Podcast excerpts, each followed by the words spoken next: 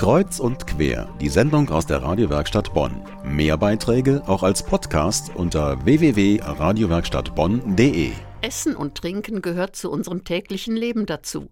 Ebenso der Gang zur Toilette. Für die meisten von uns kein Problem. Auch nachts nicht. Nur eine sehr kleine Gruppe von Menschen allerdings verschläft es regelrecht, nachts auf die Toilette zu gehen. Dann spricht man von dem Krankheitsbild Bettnässen. Ein Beitrag von Tanja Störtenbecker. Es gibt Themen, über die spricht man nicht gern, oft weil sie einem peinlich sind. Pipi oder AA machen, sagen wir, wenn wir mit Kindern darüber sprechen, dass wir alle zur Toilette gehen müssen. Kinder lernen es in der Regel sehr gut, Kot und Urin einzuhalten. Dies gilt auch für die Nacht. Und normalerweise werden wir ja alle wach, wenn die Blase zu sehr drückt. Für einen kleinen Kreis von Menschen, insbesondere Kinder, gilt das leider nicht und sie nässen nachts regelmäßig ein. Woran das liegen kann, dies erläutert die Bonner Urologin Dr. Sigrid Tapken. Das kann mit, allein mit dem Tiefschlaf zusammenhängen und kann einfach nur eine Entwicklungsverzögerung sein und man muss überhaupt keine organischen Ursachen haben. Es kann aber auch sein, dass das Kind am Tage viel trinkt, vielleicht auch zum Abend hin besonders viel trinkt, über den Tag vergisst zu trinken, weil die Kinder oft in ihren ja, Aktivitäten sehr eingebunden sind und dann zur Nacht hin die Blase so gefüllt ist, dass einfach vielleicht nur ein Umdenken und ein Umtrainieren des Trinkverhaltens notwendig ist, also nichts Organisches vorliegt. Genauso gut kann es auch sein, dass die Blase am Tage schon wenig Flüssigkeit aufnimmt, das Kind aber keck genug ist und geht frühzeitig auf die Toilette. Aber in der Nacht, wo es eigentlich eine relativ ja, geringe Menge an Urin hat, dann doch so viel zu viel produziert, dass die Blase dann plötzlich reagiert und den Urin entlässt.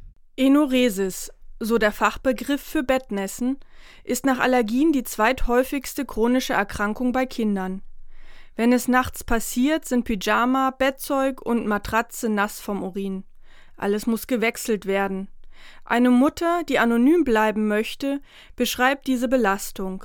Ja, das war eigentlich eine enorme Belastung. Das war man, hat man auch erst im Nachhinein gemerkt, weil man halt auch immer geguckt hat, wie kann man ihm helfen. Das ist natürlich auch eine enorme Menge an Wäsche, die anfällt. Und dann nachts ist das halt auch immer teilweise dann sehr anstrengend gewesen, wenn man dann Nacht für Nacht wie oft das Bett wieder trocken machen musste. Ist die Diagnose gestellt und die Ursache vom Arzt erkannt, gibt es mehrere Ansätze, um die Erkrankung zu therapieren.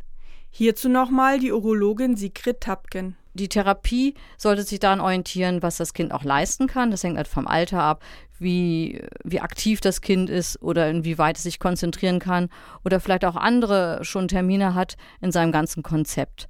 Und das Allerwichtigste ist, dass man über das Trinkverhalten spricht, dass man über die Art und Weise, wie der Stuhl äh, jeden Tag entleert wird, auch spricht.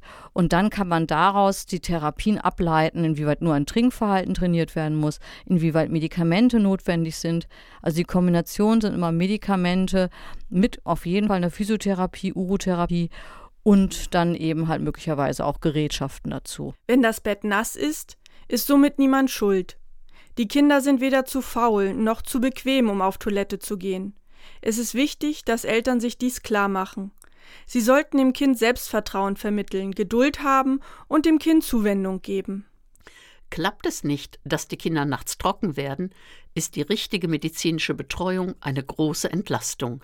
Wenn Sie mehr über das Thema erfahren und sich mit Ärzten und Betroffenen austauschen möchten, am Montag, den 26. Juni, gibt es eine Veranstaltung zum Thema Bettnässen im LVR Landesmuseum in Bonn in der Kollmannstraße von 16 bis 18 Uhr. Mehr Informationen haben wir verlinkt unter medienwerkstattbonn.de. Nach der Musik geht es weiter mit einem Interview, das meine Kollegin Tanja Stottenbecker mit einer betroffenen Familie geführt hat.